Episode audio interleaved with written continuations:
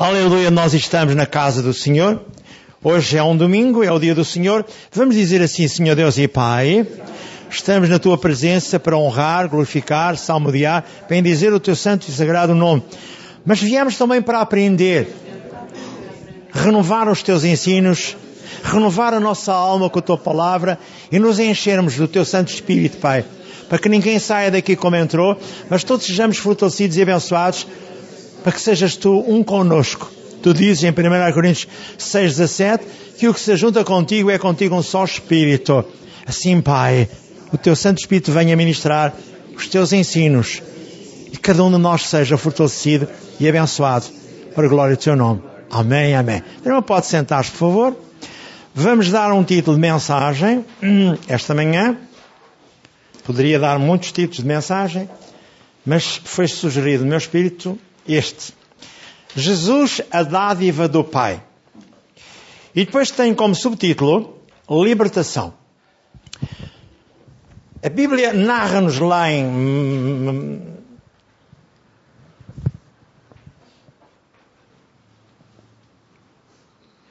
em Gálatas 3, 13 e 14.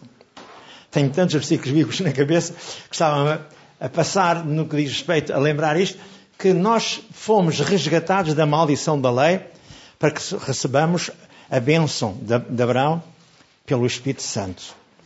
E foi isto que foi dado ao meu Espírito. Jesus, a dádiva do Pai. Ouça. Quando nós nos confrontamos com problemas, temos que olhar para onde? Para a palavra, que é Jesus. E os problemas vão ter de ser eliminados. Mas existem problemas diários. A Bíblia diz que muitas são as aflições do justo, mas o Senhor livra todas. Não pense que é fácil ser-se cristão. Não é fácil. Porque o diabo não o quer deixar descansar. Não o quer deixar aquietar na palavra. Ele vai tentar arranjar sempre algo para o magoar, para o destabilizar, para o desencorajar. Veja o que eu escrevi na minha folha de sequência. Eu escrevi isto. Fomos resgatados da maldição da lei. Em Efésios 1.3, Deus o Pai já nos abençoou com todas as bênçãos espirituais lugares celestiais em Cristo. Terceiro, vamos assumir a nossa nova identidade como filhos de Deus. Quarto, fé é sempre o oposto à incredulidade. E Jesus debateu-se com muita incredulidade, como eu vou explicar mais à frente. Então em Nazaré a incredulidade era uma coisa constante. Só nem Betsaida é que ele conseguiu fazer coisas diferentes. Já vamos ver. Quinto, vamos olhar para Jesus, a palavra, e não para o problema. No final nós vamos ministrar, expulsar o espírito de incredulidade e assumir os nossos direitos e vamos pleitear cada um de nós como homem perante o Pai, dizendo-lhe a ele: estamos prontos e dispostos a lhe pedir perdão. Isaías 43, 25. E depois vamos dizer o que é que precisamos. Isaías 43, 26. Ele diz: procura lembrar, memoriza-me o que é que está escrito em cada promessa, para que eu seja abençoado. E hoje vou falar que há 32.500 promessas dentro da Bíblia. Há a promessa para tudo dada pelo Pai para cada um de nós. Então temos que agarrar nelas, sabê-las minimamente, para ir buscar o que mais por direito nos é ajustado à nossa vida secular e nossa vida espiritual. É isso que Deus quer. Agora sim, olhando para os textos bíblicos, que eu também resumi algumas coisas para mim e para si, e o que é que eu vou declarar aqui nos textos bíblicos? Não. Que cai se levanta. O apóstolo Paulo, como eu disse há pouco, ah, mas eu ainda gostaria de, de que alguém me lesse, eu não me importo. Pode ser, podes ser tu. Podes-me ler o contexto de Hebreus 12, 1 a 2. E tu podes-me ler Romanos 8, 34. Hebreus 12, 1 e 2. O que é que diz em Hebreus 12, 1 e 2? Portanto, no, portanto, nós também, que estamos rodeados de uma tão grande nuvem de testemunhas, deixemos todo o embaraço e o pecado que tão perto nos rodeia e corramos com paciência a carreira que nos está proposta. 5.2. Olhando para Jesus, autor e consumador da fé, o qual, pelo gozo que lhe estava proposto, suportou a cruz, desprezando a afronta, e assentou-se à destra do trono de Deus. Amém. Jesus está à direita de Deus o Pai para me abençoar, para me consolar, para me dizer: não estás sozinho, eu estou contigo, até que venhas para este lugar onde eu estou. O contexto de Romanos 8, 34, o que é que diz? 31, 34, 34. Eu só quero o 34. Romanos 8, 34. Quem os condenará? Pois é Cristo quem morreu, ou antes quem ressuscitou dentre os mortos, o qual está à direita de Deus e também intercede por nós. Obrigado. Jesus está intercedendo por si e por mim, para que eu e você sejamos não penalizados, mas abençoados. É tudo o que Jesus está a fazer. Ele olha para si. Ele é o autor e consumador da sua fé. Ele faz tudo por si e por mim. No dia em que você recebeu Jesus como Senhor e Salvador, diz lá o Romanos 12, 3, que foi colocada uma porção de fé para eu a desenvolver dentro de mim. Para que eu possa ter acesso ao Pai constantemente. Para que eu seja abençoado. No fundo é isto que Deus quer que eu entenda e compreenda já esta manhã. A seguir, eu vou lembrar então o Gálatas 3, 13 e 14. O apóstolo Paulo afirma que o acesso à bênção já foi estabelecido pelo nosso amado Salvador, o Senhor Jesus Cristo. E diz o contexto: Cristo nos resgatou da maldição da lei, fazendo-se maldição por nós, porque está escrito: Maldito todo aquele que for pendurado no madeiro, para que aos gentios viesse a bênção de Abraão em Cristo Jesus, a fim de que nós recebêssemos pela fé a promessa do Espírito. Então, eu sou o lugar onde Deus habita pelo seu Espírito. A Bíblia diz em 1 Coríntios 6, 19 que eu sou o templo santo, o Espírito Santo do Deus Altíssimo. Que não sou mais de mim mesmo, porque fui comprado pelo precioso sangue do Senhor Jesus. 1 Coríntios 6, 20. Então eu tenho acesso direto àquilo que é a informação diária do Pai. Eu tenho dito aqui na igreja, do Pai sai uma palavra ungida diretamente ao meu espírito. E do meu espírito, para eu ter as noções mais visíveis dentro de mim, sai do meu espírito à minha alma. Mas a minha alma só recebe se eu andar em amor. Se eu não dar em amor, eu não recebo nenhuma instrução de Deus. Fica no meu espírito. E às vezes o meu espírito começa a ter, não, é, não são convulsões, mas é uma necessidade de orar por alguém, que eu não sei por quem a orar, mas orar por alguém, porque eu sinto aqui que algo está a acontecer. E então, com, quando é com os meus filhos, você nem imagina. Nem paro. Eu sei que estão a tentar fazer tramóia contra eles. E começo a orar e a reivindicar no Espírito. Porque eu sei que estão a fazer tramóia. E por isso eu creio desde já que Deus está comigo e sempre me abençoa. E assim também. Porque você é filho de Deus. O propósito divino Paulo afirma, Efésios 1.3, Bendito Deus e Pai do nosso Senhor Jesus Cristo, o qual nos abençoou com todas as bênçãos espirituais nos lugares celestiais em Cristo. Agora ouça. O cristão vai ter que viver com esta realidade. Já fomos abençoados com todas as bênçãos e o importante agora é tomar posse das mesmas, que é o que nos falta. Vamos ter de agir. Lembro, fé é no meio de uma adversidade nós olhamos para a palavra de Deus, que é Jesus. O que Jesus diz e não o que o problema que nos quer transmitir. Por isso nós temos que ter consciência do que está a acontecer à nossa volta. A palavra de Deus é bem explícita, 2 Coríntios 4, 18. Não atentando a nós para as coisas que se veem, as circunstâncias adversas, mas para as que se não veem, as promessas divinas. As coisas que se não veem estão sujeitas a modificarem-se. Perdão, as coisas que se veem estão sujeitas a modificarem-se. Mas a palavra de Deus não se muda, não se modifica. Porque ela é eterna. O que Jesus promete que Deus o Pai promete já é nosso. Mesmo no meio da aflição, mesmo no meio do temporal, a mão poderosa de Deus está estendida. Não só para levantar o Pedro das águas, quando Jesus disse: Vem ter comigo, Pedro. Senhor, se és o Senhor, deixa-me ter contigo. Vem, Pedro. E o Pedro começou a afundar-se porquê? Porque olhou para onde? Para as circunstâncias. Não olhe para as circunstâncias. Todas as circunstâncias estão sujeitas a modificarem-se. Só a palavra de Deus não se modifica. Entenda isto já esta manhã. Então, de tudo aquilo que eu estou a tentar dizer-lhe, ou a afirmar, é olhando para Jesus, a Bíblia diz, em 2 Coríntios 5, 7, andamos pela fé e não pelas coisas que vemos. Olhamos pela fé, pelo que a palavra de Deus diz, e não para as vistas, por aquilo que vemos como o via. Não pelos sentidos, mas sim, a exortação é para mim e para si esta manhã. Hoje, não seja movido pelas suas emoções, pelos seus sentimentos ou pelas suas dores, por aquilo que você vê ou sente. Vamos olhar para a palavra de Deus. Jesus, um.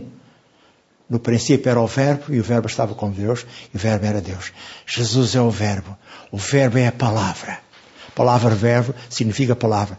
E em João 1,14 diz: E o Verbo se fez carne e habitou entre nós, como Filho unigênito de Deus o Pai. Para quê? Para consolar a si, para me consolar a mim, para me abençoar a mim, para me abençoar a si. Vamos então utilizar cada promessa e desbaratar o inimigo com textos bíblicos. As mais de 32 mil promessas que a Bíblia encerra. Lembro Tiago 4,7. Sujeitai-vos, pois, a Deus, resisti ao diabo e ele fugirá de vós. Resisti, pois, ao diabo, também, pois, a Deus, resisti ao diabo, ele fugirá de vós. No fundo é aquilo que Deus está a tentar explicar-lhe a si. Todas as coisas estão sujeitas a modificarem-se, exceto a palavra de Deus. Voltando ao princípio. Quem é o causador de todo o mal? A Bíblia diz lá em João 10, 10. O inimigo não vem senão para matar, para roubar e para destruir. Eu vim para que tenham vida e vida com quê? Pela desobediência do homem, o inimigo toma a dianteira com o fim de nos maltratar, nos estabilizar nos roubar, nos fazer tudo aquilo que não presta. Agora você é que vai ter que decidir. Quer ficar firmado em Jesus, na palavra, ou quer se deixar seduzir pelo inimigo? A situação está colocada perante a mesa. O que é que você quer? Segundo, sabemos que o Senhor Jesus Cristo veio, como está escrito em Atos 10, 38, com um fim. Diz que o Pai ungiu a Jesus Nazaré com poder e autoridade. E ele veio para curar e libertar todos os oprimidos do diabo, porque Deus era com ele. No fundo, o que está escrito é que Jesus foi dado como dádiva do Pai para o restaurar, libertar, abençoar e você ter uma vida abençoada. Não tem, porque se calhar ainda não teve um encontro real com Jesus. Você deu a vida a Jesus, você recebeu Jesus como Senhor e Salvador, e o que é que fez após isso? Qual é o relacionamento que mantém com Ele? faz lembrar aquele homem que casa com uma mulher e disse-lhe ela, olha, arranjei um emprego na Austrália, eu estou em Portugal, mas lá na Austrália vou ganhar mais dinheiro, e ele só aparece ao fim de 21 anos. Quando ele aparece ao fim de 21, 21 anos, o que é que vai acontecer? Vai haver qualquer coisa que está errado. Há falta de comunicação. Eles até podem arranjar um divórcio. E é o que muitos crentes fazem. Divorciam-se de Deus. Sabe que o Espírito Santo pode ausentar-se? Pela sua conduta? Pela forma de estar? Sabe que o Espírito Santo é ciumento? Sabia disso? Ele tem ciúmes. Ele não pode partilhar o seu corpo, a sua vida, com o mal. O Espírito Santo tem ciúmes. Você não sabia disto? Pois é. E é por isso que alguns crentes são penalizados. Porque fazem as neiras após as neiras e ele ausenta-se. E depois você fica à deriva. Hoje em dia já os computadores de bordo, e alguns têm também, Um GPS. Mas não é que o GPS avariou-se? O de Deus avariou-se. Você não sabe agora como há de agir. E por isso você faz os maiores disparates. E Deus não quer. Porque Deus o ama. Você é filho de Deus. Terceiro ponto. A vontade de Deus é curar todos. Romanos 2.11. És capaz de ler Romanos 2.11? Diz que Deus não faz acessão de pessoas. Ele ama a todos de igual modo. Ele quer abençoar a todos de igual modo. Mas as pessoas ainda não entenderam isto. Ele tanto ama o Joaquim como a Maria. Vamos ouvir ler. Romanos 2.11. Porque para com Deus não há distinção de pessoas. Obrigado. Ele ama a todos, sem exceção. Quarto ponto. O Senhor Jesus continua a obter hoje, ou aliás, a operar hoje, através dos seus discípulos. Diz lá em Hebreus 13, 8: Jesus é o mesmo ontem, o mesmo hoje e o mesmo eternamente. Na terra, ele disse aos seus discípulos, em João 14, 12: Fareis as mesmas obras que eu fiz e as fareis maiores, porque eu vou para o meu Pai. Então compete à igreja realizar a obra que Deus determinou que fosse realizada. A grande comissão, não só dada em Mateus 28, mas dada em Marcos 16. Quer ver? A irmã leia-me lá Marcos 16, 15 até o 17 ou 18. E o que é que nós vamos ouvir ler? Que na grande comissão é a igreja que lhe compete realizar a obra completa que Jesus quer que seja realizada. Sabe porquê que existe o livro dos Atos dos Apóstolos? Porque lá se registam os feitos daqueles que são de Deus após a subida do Senhor Jesus. Por isso são os Atos dos Apóstolos. Marcos 16, 15 em diante. E disse-lhes: Ide por todo o mundo, pregai o Evangelho a toda a criatura. Quem crer e for batizado será salvo, mas quem não crer será condenado. E estes sinais seguirão aos que creem. Em meu nome expulsarão demónios, falarão novas línguas, pegarão nas serpentes, e se beberem alguma coisa mortífera, nada lhes fará dano algum, e imporão as mãos sobre os enfermos e os curarão. Ora, o Senhor, depois de lhes ter falado, foi, foi recebido no céu e assentou-se à direita de Deus e eles, tendo partido, pregaram por todas as partes, cooperando com eles o Senhor e confirmando a palavra com os sinais que se seguiram. Amém. Amém. Então, ouça, a quem compete realizar a obra? A si e a mim. Ah, é só os pastores. Não, não. Os pastores, cada um tem diferente dom. Nem todos os pastores são iguais. Uns são mais cuidadosos do rebanho que outros. E no corpo de Cristo há várias posições. Há o apóstolo, há o profeta, há o evangelista, há o mestre e há o pastor. Nem todos têm o condão de amor como o pastor tem. O evangelista é rude. O profeta é rude. Mas estão a fazer a obra de Deus. E o apóstolo tem que supervisar e dar as igrejas aos demais para poderem na verdade, espalhar-se, para poder espalhar-se o Evangelho sobre a face da terra. É que o apóstolo julga que as igrejas são dele. Não são. As igrejas são de Deus. Ele só tem que distribuir tarefas e colocar o A, o B, o B, o C, conforme o Espírito Santo manda que ele coloque. Olha o Paulo. Não foi ele que estabeleceu as igrejas no Novo Testamento? Foi. E ficou com alguma? Não. E havia uma especial que ele adorava e amava, que era a igreja de Éfeso era uma igreja espiritual. E havia aquela igreja em Roma, os romanos, que era uma igreja que tinha um tratado de teologia enorme que Paulo escreveu para eles. E para nós também. Portanto, nós somos diferentes uns dos outros. Quer você queira, quer não. E as igrejas são diferentes. Mas somos todos filhos de Deus.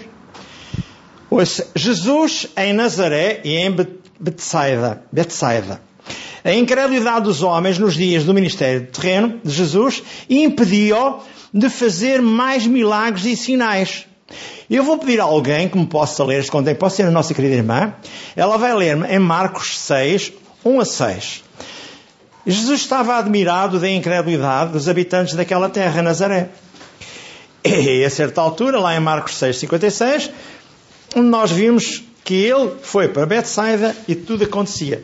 Agarra aí nesse microfone e comece-me a ler, por favor, em Marcos 6, 1 a 6. Saiu Jesus dali e foi para a sua terra, e os seus discípulos o seguiam. Ora, chegando o sábado, começou a ensinar na sinagoga, e muitos, ao ouvi-lo, maravilhavam-se, dizendo: De onde vêm estas coisas? E que sabedoria é esta que lhe é dada? E como se fazem tais milagres por suas mãos? Não é este o carpinteiro, filho de Maria, irmão de Tiago, de José e de Judas e de Simão? E não, e não estão aqui entre nós suas irmãs? E escandalizaram-se dele. Escandalizaram-se dele. Então Jesus lhe dizia: Um profeta não fica sem honra, senão na sua terra, entre os seus parentes e na sua própria casa. E não podia fazer ali nenhum milagre e não ser curar alguns poucos enfermos impondo-lhe as mãos. Amém. Agora o 56. 6,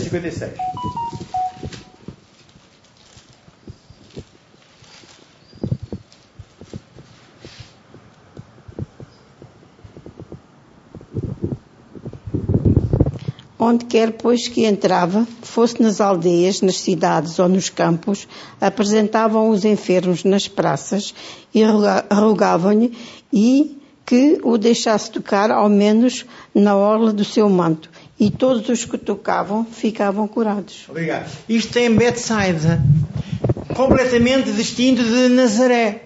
Está a ver? Há pessoas que olham para nós, que nos conhecem desde crianças, e dizem: Mas quem é este? Não é o filho de José? Não são as suas irmãs, Maria, tal, tal, tal, tal, tal. E ficam a olhar para nós. Deus vai utilizar quem Ele quer. E coloca o Espírito dele aonde Ele quer. Segundo o nosso coração. Então vamos quebrar barreiras que impeçam a bênção divina. A primeira barreira que é encontrada no conjunto de homens de Deus é esta, a falta de perdão, que é uma decisão. Você tem que decidir perdoar. Quando você está a orar para o inimigo, e eu tenho vários que não gostam de mim, estão sempre a criar embaraços, eu lanço amor e perdão para eles e digo, Senhor, agora estão entregues no teu altar, faz deles o que tu achas mais conveniente. Para que não seja eu o juiz. Mas eu digo, Senhor, Faça-se o que tu achares mais conveniente, estão entregues nas tuas mãos. Para que não mais me embaraçem, não mais me magoem, não mais me arranjem problemas, Pai. Renuncie a consagrações de feitiçaria, lugares do oculto onde você foi no passado, na sua ignorância. Renuncie à idolatria. É tão difícil renunciar à idolatria. Porque um filho pode ser um objeto de idolatria. Um neto pode ser um objeto de idolatria. E quantos netos eu tenho e quantos deles não são iguais um ao outro? E alguns dão-nos cada vez mais e mais. A razão, nós sermos mais confiantes mais em Deus do que nos netos ou que nos filhos. Os filhos têm uma raiz muito especial nossa. E os netos já são fruto de outras conjunções. Não semear contendas. Não falar palavras negativas. A Bíblia diz em Tiago 3,16: onde há contenda, disseção e inveja, aí toda a palavra satânica. Apontar dedos, vem lá em Isaías 58, 8 e 9. Não temos que manipular ninguém, nem apontar dedos, nem fazer juízos de valor. E assim as portas estão abertas. Então vamos com as portas abertas à presença de Deus venha à presença de Deus tomar posse dos seus direitos de aliança. A atitude muito cristã é errada. O irmão não precisa pedir, mendigar coisas a Deus. O irmão tem que agarrar cada promessa e vai até ao gabinete do pai e vai pleitear com ele. Isaías 43, 26. Você vai fazer o relatório. Você vai memorizar o que está escrito. Pelos filhos de Jesus você foi sarado. Pai, eu me liberto deste jugo. Eu me liberto desta maldição. Eu expulso desde já, Pai, toda esta maldição. porque Jesus deu a sua vida por mim, para que eu tivesse acesso à bênção e à graça divina, Pai. Você faz o relatório, precisa fazer. Estenda o braço da fé para receber o que já é seu. Leia o contexto de Hebreus 10, 36 e 38. Podes-me ler Hebreus 10, 36 10, Hebreus 10, 36 a 38, diz que se eu recuar, a alma, a alma do Deus o Pai não tem prazer em mim. Hebreus 10, 36 a 38. 10, 36 porque, necessitais de paciência para que depois de haveres feito a vontade de Deus possais alcançar a promessa.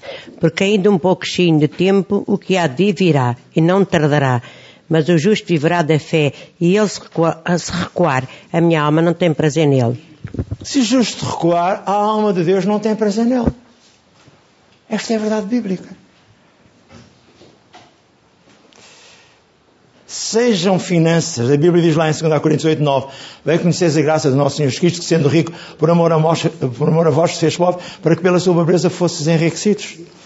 Seja cura divina, 1 Pedro 2, 24, vendo ele mesmo no madeiro, lá na cruz, a maldição que pairava sobre mim por causa dos meus pecados, por causa das minhas transgressões, para que eu viva para a justiça e pelas suas pisaduras seja sarado.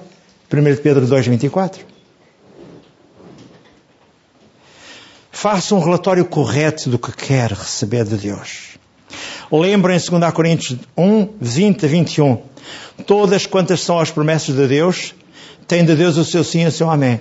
E é Ele quem nos unge. Versículo 21. Deus nos unge Deus nos capacita, Deus nos abençoa com a Sua presença.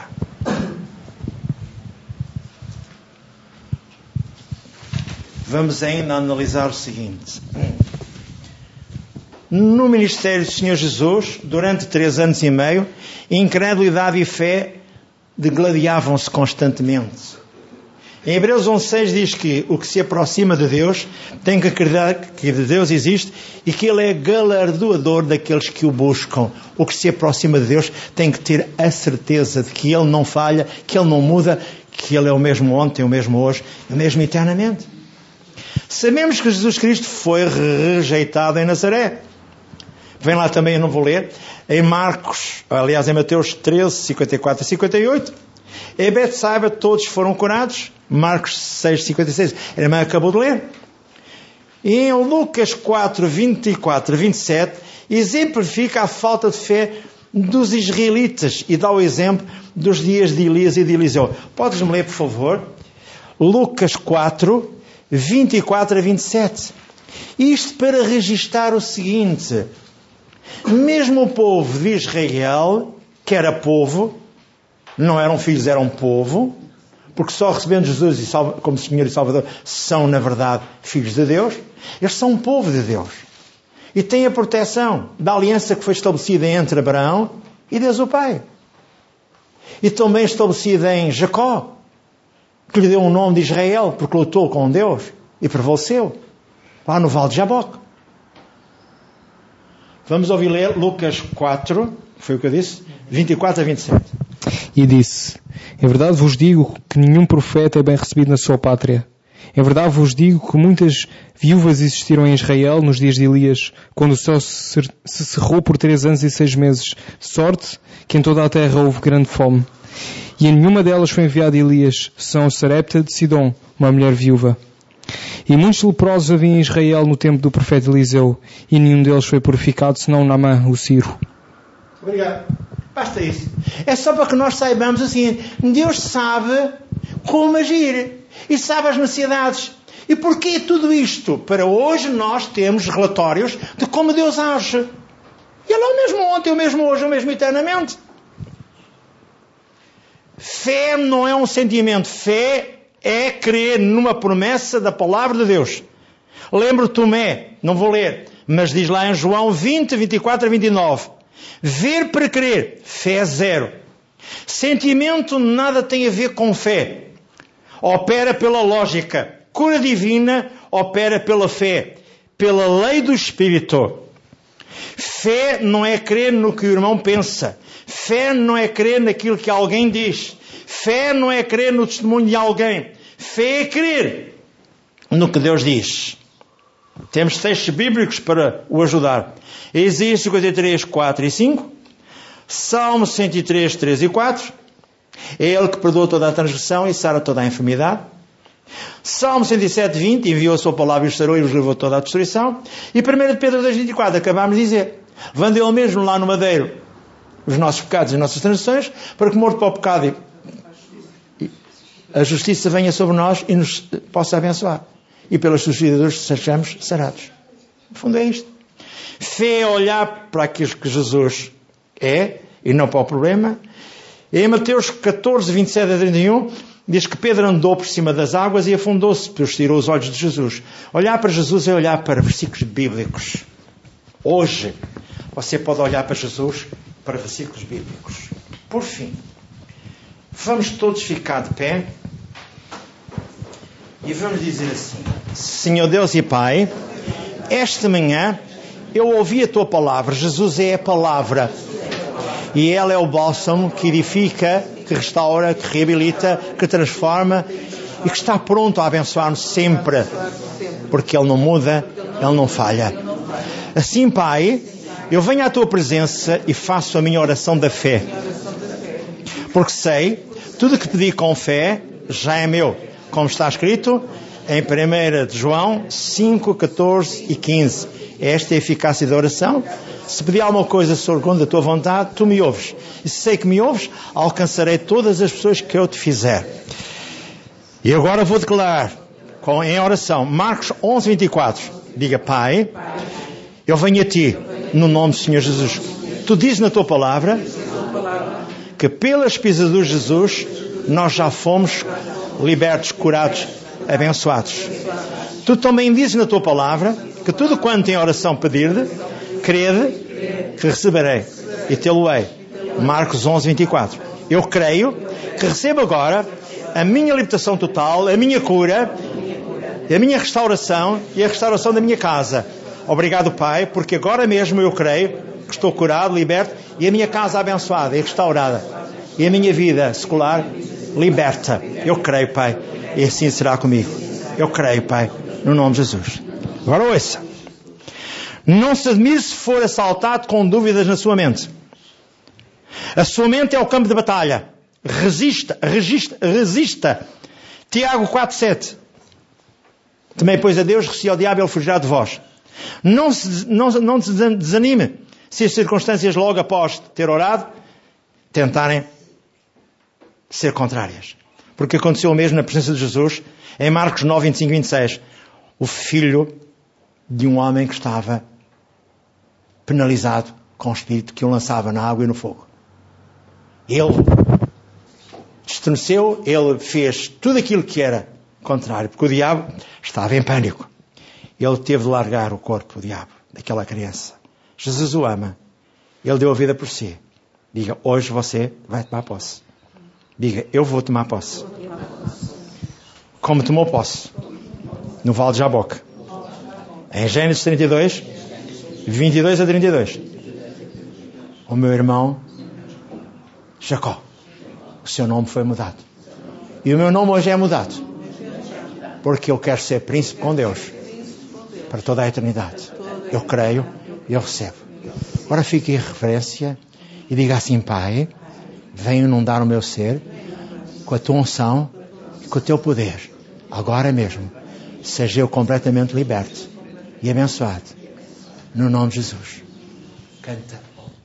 Inunda meu ser, inunda meu ser, Espírito Santo de Deus, em ondas de amor, ó, vem sobre mim, Espírito inunda meu ser, inunda meu ser, inunda meu ser, Espírito Santo de Deus, descanso em ti, estando a teus pés, Espírito inunda meu ser. Aleluia. Amém.